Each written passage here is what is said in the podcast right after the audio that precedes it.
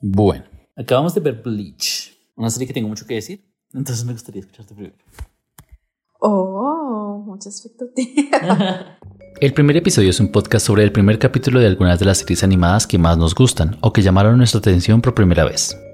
Aquellas primeras emisiones que le abrieron la puerta a los mundos que más nos apasionan o que cambiaron el panorama de la animación. Yo soy Mauricio Vargas. Y yo Andrea Sánchez, y hoy vamos a hablar del primer episodio de Bleach.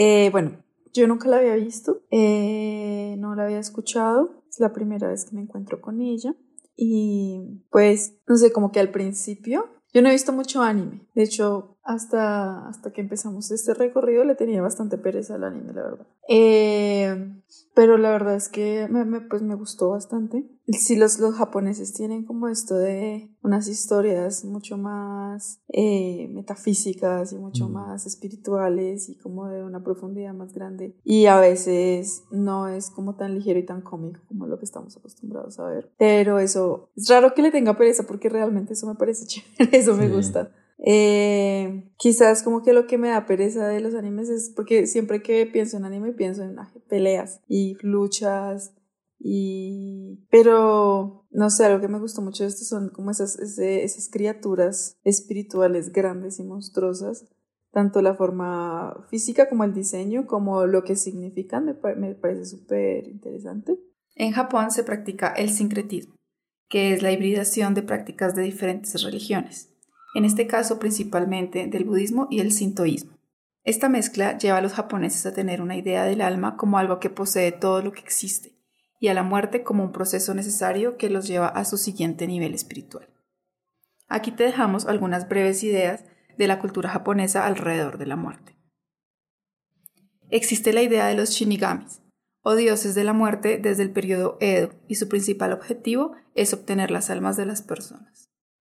Los dos libros más antiguos del Japón cuentan la historia de los esposos Izanagi e Izanami, y cómo Izanami se convierte en la muerte después de el destino trágico de la pareja. Existen los tsukomogamis, que son objetos que adquieren un alma traviesa después de cumplir 100 años. Tiene tradiciones como celebrar funerales a difuntos sin familia o de conocer en vida a sus futuros vecinos de cementerio. Existen numerosos artistas japoneses que trabajan lo espiritual y sobrenatural en su obra, siendo el más conocido para nosotros Hayao Miyazaki, por películas como El viaje de Chihiro. Pero es un tema presente en muchos medios y diferentes épocas, desde los grabados de Toriyama Sekine en la era de Ukiyo-e hasta artistas más contemporáneos como Fukoyo Matsui, que lo aborda desde la pintura. Eh, lo que tengo entendido es que estas criaturas son se alimentan de almas. Sí. ¿Sí? ¿Se entendí bien? Sí, tanto de gente muerta como gente viva. Se comen las almas. Y este chico ve almas que están por ahí vagando que no han podido descansar. Y lo que pasa es que llegan en algún momento, eh, se encuentran con un ataque de un ser súper grande y él conoce a la segadora, ¿se llama así? Sí, la segadora. Y el rol de, esta, de este personaje es que ella mata a esos, a esos monstruos gigantes y salva las almas.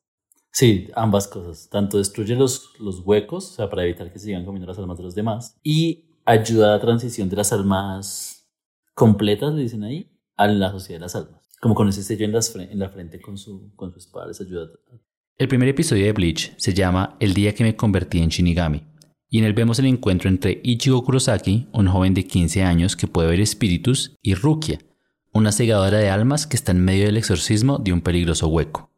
¿Eso de cuándo es? Uy, no sé. ¿De la época? Sí. ¿Por el 2000, 2000 algo? Porque yo creo que esta movida japonesa lleva bastante tiempo como de la parte espiritual y como... Pero creo que hasta ahora está llegando a Occidente, digamos, ¿viste esta peli, eh, ¿cómo se llama? La de las almas en, en Pixar, ¿cómo se llama? Soul. Soul. La de las almas. Soul. eh, que tiene este mundo de las almas perdidas también con seres así como grandes que se arrastran y como que es como un alma que empieza a cargar cosas, empieza a cargar, a llenarse, llenarse y se arma como de todo un como un cuerpo gigante encima, pero que realmente es como una plasta de, de cosas que no la dejan. Como energía negativa, sí. Sí. Y yo no sé, yo cuando vi eso dije como, ay, está súper interesante, muy original. Pero no, pues claro, o sea, esto, estos, estos proyectos japoneses tienen esa idea pues hace un montón de tiempo y la tienen mucho mejor desarrollada. Eh, bueno, no mejor, diferente, es, otra cosa. O más expandida, por lo menos, o sea, sí. más... Sí, sí, sí, eso, eso me parece chévere, pero también siempre tiene que ver con la lucha física. Sí. ¿No? De pronto eso es lo que a mí me desanima del anime, que siempre es la lucha física, siempre es la pelea y la, las espadas y, y a matar. Quizás obviamente también lo están pensando ellos en una forma muy metafórica, una lucha espiritual, pero, pero sí, a mí eso me da un poco de pereza. Soul es una película del 2020 dirigida por Pete Doctor, producida por Pixar y distribuida por Disney. El director explora en la película la idea de la personalidad y el determinismo. Esta última es la postura filosófica según la cual todos los eventos están determinados por causas preexistentes. Eh, bueno, que si tienen, son muy originales en que tengan tantas peleas y todas sean pues diferentes. imagino que tienen, tienen su, su, su, ciencia hacer esas peleas. Eh, Sí, creo que lo que más me gustó fue eso, los diseños y el concepto de estos monstruos de los huecos. Sí. Y lo que más me gustó es eso, como siempre es la pelea. A mí esta serie me gustó mucho cuando la vi en su momento. Es una serie muy larga, o sea, es de estas series de anime que tienen más cientos de episodios, o sea, creo que todavía la hacen. Eh, yo no la seguí por eso, básicamente, porque dije, no, ya es demasiado, seguramente no la va a terminar.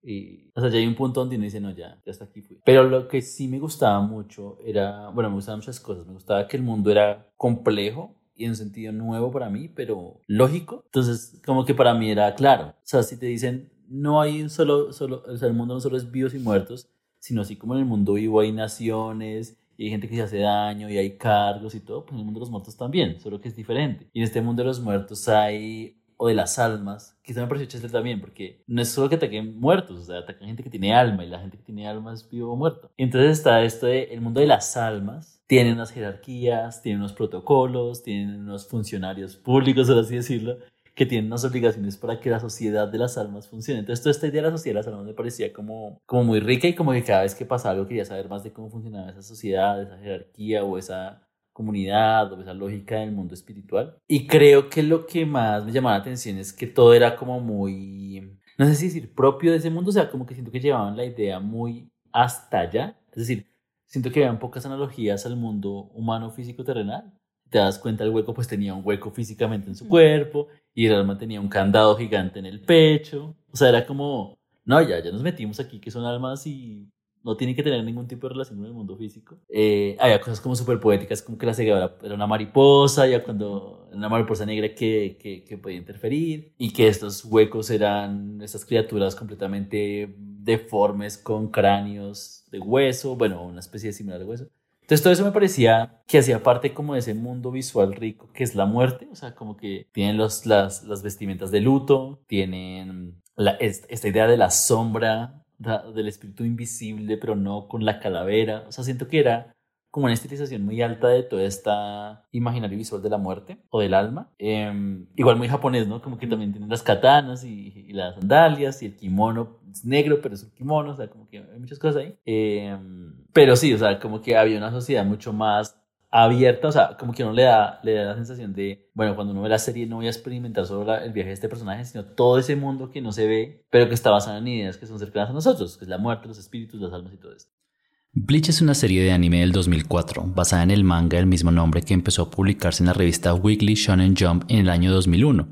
El manga fue creado por Tite Kubo y contó con 698 capítulos publicados a lo largo de 15 años, mientras el anime alcanzó 366 episodios a lo largo de 8 años de emisión. La franquicia además del anime tiene 4 películas animadas, una película en live action producida por Warner Bros., 10 musicales, varios videojuegos y 2 OVAs. Las OVAs son producciones especiales que se hacían para ser lanzadas directamente a VHS o DVD, y su nombre viene de las iniciales Original Video Animation. A mí me encantaba en general todo el diseño todo el diseño del, del, del, show, o sea, los personajes me parecían muy bien diseñados, las criaturas, y que en todos los shows, todos, todos los episodios, ellos tuvieran diseños de vestuario diferentes, me pareció una cosa muy diferente ver en, el, en la animación. O sea, así como es muy difícil ver en la animación personajes que envejezcan, ver personajes que cambien de ropa para... O sea, yo no estaba muy acostumbrado a eso y me parecía como que es muy rico, o sea, como muy...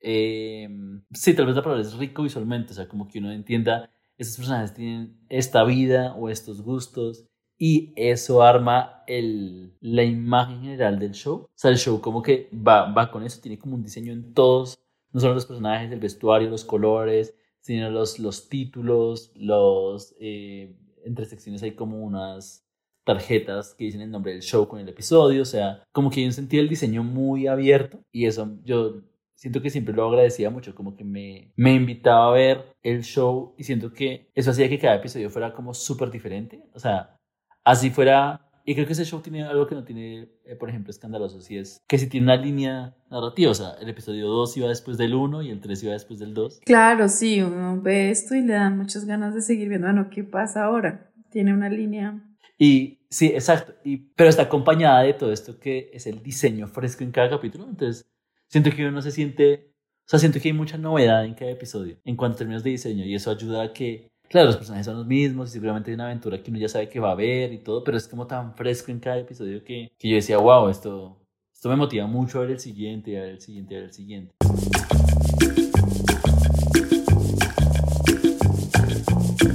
El diseño de accesorios y personajes de la serie es uno de los fuertes del proyecto que más llaman la atención. Tite Cuba ha sido diseñador de personajes para otras producciones y en la Comic Con de San Diego, en el 2008, habla de cómo usaba el proceso de diseño como una manera de escribir y desarrollar la historia.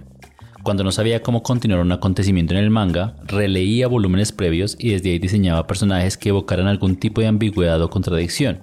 Luego, a partir de esos nuevos personajes, continuaba la historia. Como el dibujo viene primero, luego la personalidad y luego los acontecimientos, los personajes están fuertemente anclados a la historia, pero manteniendo su individualidad. El anime fue producido por Estudio Pierrot, la casa productora de Naruto, y dirigido por Noriyuki Abe, quien ha sido director, artista de story y director de sonido en proyectos como Yu Yu Hakusho, Great Teacher Onizuka y Boruto. Masashi Sogo es el escritor de los primeros 212 episodios, y Masashi Kudo trabajó para el diseño de personajes faltantes tanto en el anime como en las películas. Es inusual en la industria japonesa que los creadores del manga original intervengan en la producción del anime.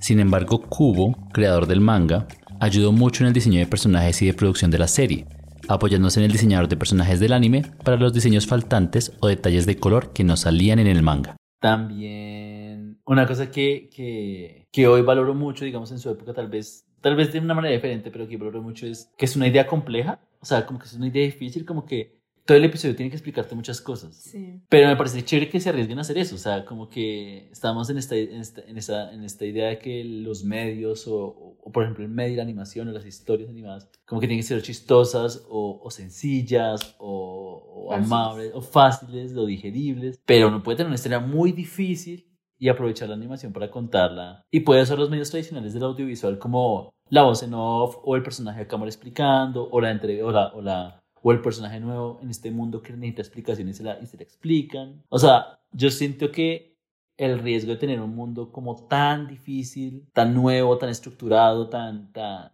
con tantas cosas por conocer, no impide que igual sea una serie muy entretenida, muy organizada, muy bien diseñada, muy atractiva. Para nada, o sea, como que siento que bien, bien mostrada, a uno le dan ganas de saber más. Sí, creo que eso es lo que pasa, lo estás mostrando bien, porque bueno, tú dices que hay muchas maneras de explicar todo el backstory y entender el universo, pero hay unas que son, digamos, esta me pareció interesante, como no me parece tan chévere como, no sé, digamos, en, la, en, en las pelis de, de Star Wars, nosotros entramos a entender el universo por medio de la mirada de Luke, que Sí. no, le han escondido, le han escondido el pasado de su papá, le han escondido varias cosas y entonces él empieza a preguntar y empieza y a medida que él va preguntando, la gente le va explicando y así pues uno se va enterando también. Pero eso a mí casi no me gustó en, en Star Wars, en, en, en la primera, Sí. en el episodio 4 era. Sí. A mí eso no, no me parece tan interesante porque, se, porque eh, pierde mucha importancia la parte visual. Termina Sí. siendo todo muy, muy en diálogo y bueno, quizás a veces puede funcionar, no sé, no siento que esté mal, pero, pero a mí en esta de Bleach me interesó que no estaban todo el tiempo explicándole así literal, como, o de pronto sí explicaban, pero acompañaban de la imagen. Digamos lo que tú dices, llegaba este personaje como una mariposa y de repente se convertía en una mujer. Y eso ya te está contando un montón y luego ella dice, Mm. soy no sé quién y hago sí sé más, listo, te lo está diciendo. Pero ya hay una imagen súper grande y súper fuerte que acompaña ese relato. Sí, que igual no tiene que ser como al mismo nivel poético todo el tiempo. O sea, a mí me parece muy. Digamos que no me parece tan gracioso como en su época. Creo que en su época me gustaba mucho, ya no, ya no tanto.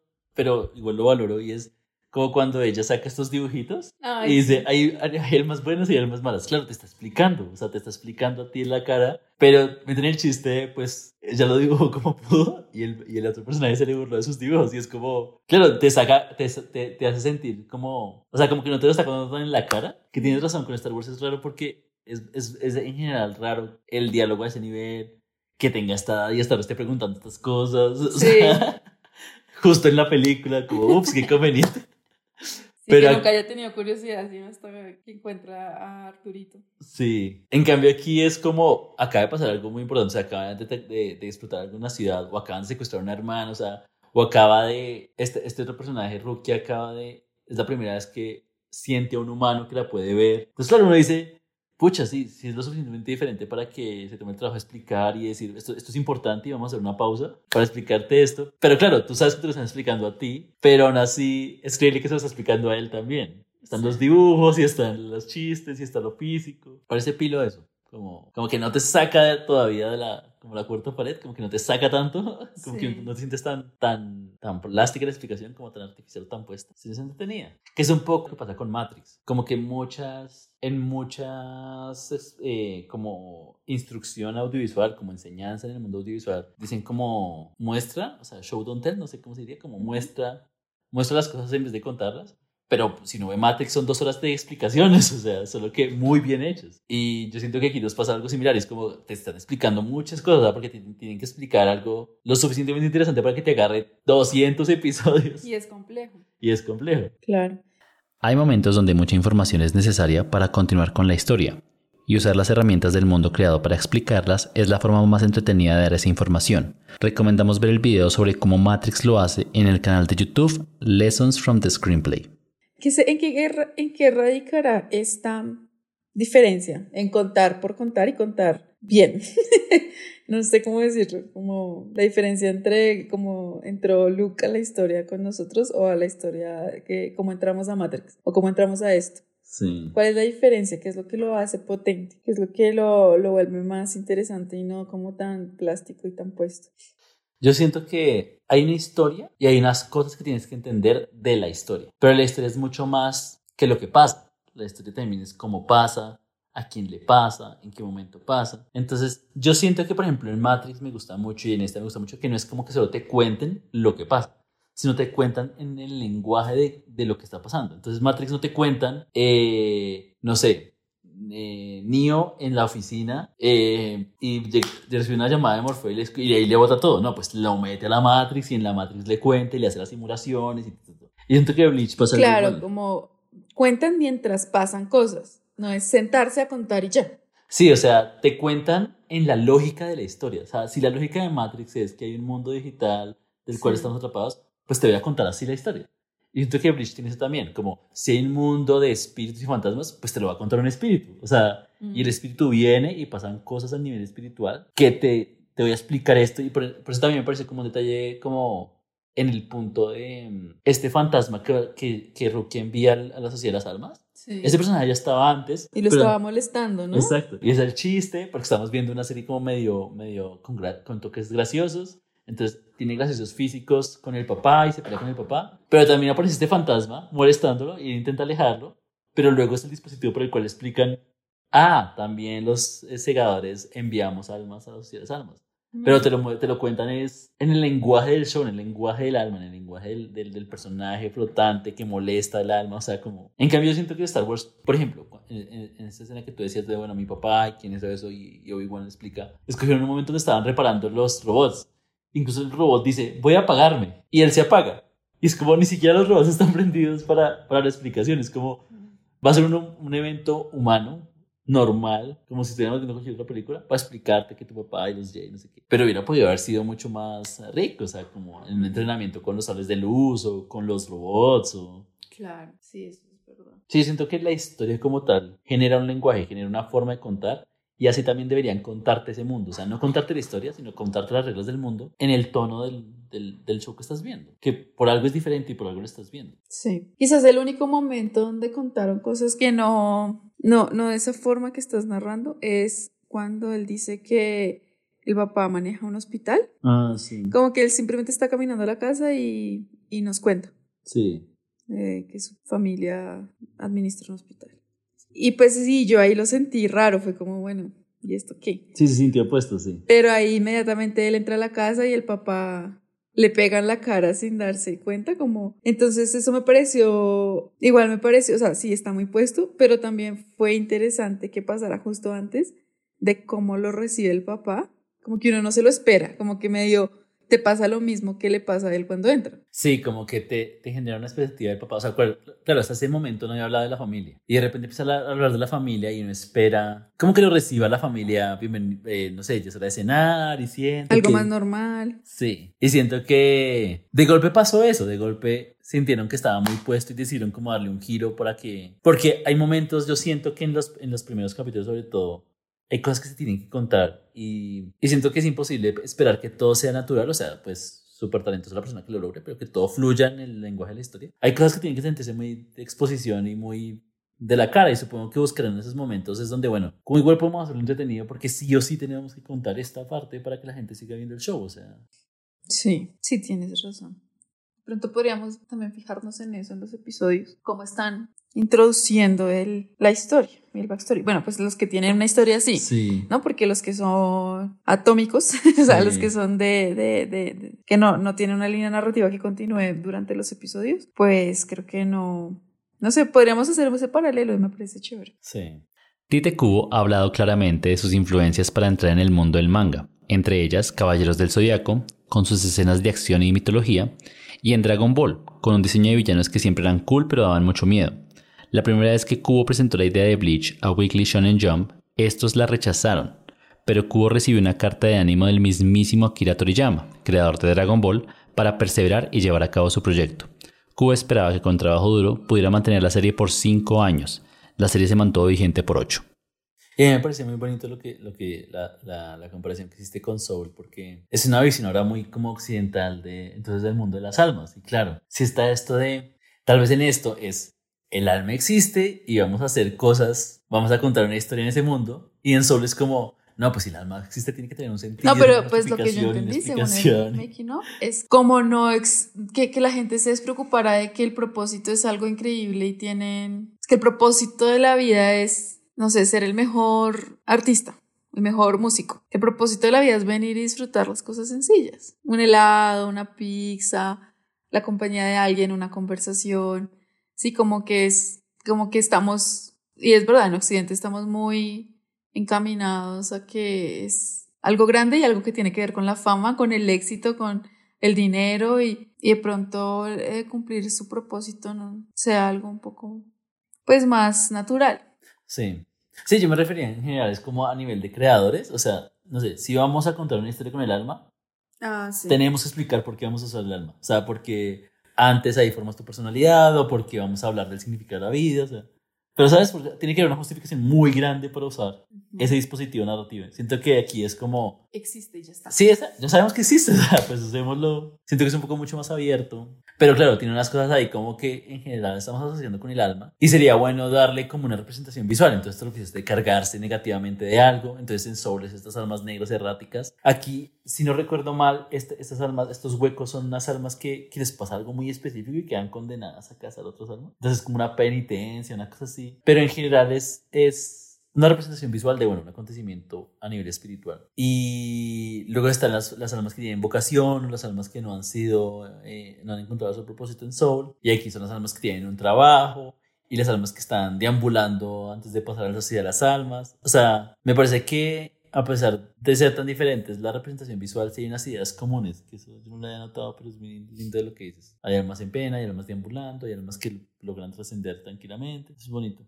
La serie ha sido elogiada por mostrar una conciencia alrededor de la diversidad religiosa y cultural que hay a la hora de hablar sobre el alma. La historia se cuenta en base a conceptos de purificación, encantos y algunas ideas cristianas. Sin embargo, esta no es la única influencia de Kubo, quien usa ideas de arquitectura y diseño, además de palabras en idiomas como el alemán y el español, para describir o caracterizar el mundo que creó para Bleach. ¿Tú cuántos episodios crees que te hice? ¿O cuántas temporadas? No sé si son temporadas, pero me habría visto más de 100, yo creo. Gasté mucho tiempo. no, sí, me vi un montón. ¿Qué edad tenías cuando te lo viste? No, no era tan joven tampoco. Pero 16, 16 años de edad. ¿Y cómo llegaste a esa serie? Yo creo que una época, fue una época en que entré a la universidad, justamente en ese momento, di con un grupo de amigos que veían mucho anime. Yo nunca he visto tanto, o sea, no, nada, o solo lo que está en televisión. Pero de repente me di cuenta que en la universidad había una, un circuito, por así decirlo, de admiradores del anime muy grande. Y era muy fácil encontrar series, comprar series muy baratas, o sea, no sé, una temporada por dos mil pesos. Y nada, llegar a la casa y ver eso, eh, siento que fue como esos primeros años que, y nada, me habrá durado un año, lo mucho, pero pues un año no ve bastante anime. Entonces, este fue el momento donde, esa fue una de las que más me gustó, seguramente vi más, pero no me acuerdo. Pero esta fue una de las que más se me quedó. Y todavía incluso la cito en las clases y todo, porque me parece, sobre todo a nivel de diseño, muy pulida. Eh, y a nivel de historia, me, me, me parece muy bueno que sea tan compleja, pero que sin miedo somos complejos, o sea, es una historia difícil, pon atención. Pero me gustó, me gustaba, me gustaba mucho eso. Y siempre estaba muy pendiente de los diseños de los vestuarios, y, igual quien había hecho el diseño del personaje. he seguido mucho eso, me parece que es muy buena en ese sentido. Pero sí, llegó un punto donde ya, o sea, por muy interesante que fuera, dije, no, ya estoy gastando mucho tiempo en esto y la dejé ver. Pero sí, en general como historia me parece muy, muy rica de cosas, de, de detalles. ¿Por qué será que las hacen tan largas? Los animes son largos. Empezando por el manga, los artistas suelen tener cuotas de 20 páginas a la semana, algunos hacen 80 con la ayuda de un asistente. Los capítulos de manga se publican en revistas con una circulación constante, entonces la meta general es continuar teniendo publicaciones de la historia. Una vez son adoptados al anime, el manga de base ya lleva un ritmo de publicaciones que el anime busca alcanzar. En nuestro imaginario del anime pensábamos que One Piece era una serie de anime con demasiados episodios, al momento de este podcast ya superó los mil, pero en comparación, Doraemon o El Gato Cósmico tienen más de 2.000 episodios sumando sus diferentes temporadas y una serie llamada Sasae-san ya cuenta con más de 8.000 episodios al momento de esta grabación. Yo creo que eso, eso todavía tiene un, tiene un eco fuerte en, en Japón, que debe ser la industria más fuerte para ellos. O sea, como que ellos son su propio mercado y así debe haber una, una, un ritmo de consumo que aguante cientos de episodios. Muchas gracias por escucharnos. Si te ha gustado este episodio, compártelo en tus redes sociales. Y acompáñanos la próxima semana en una nueva emisión del primer episodio.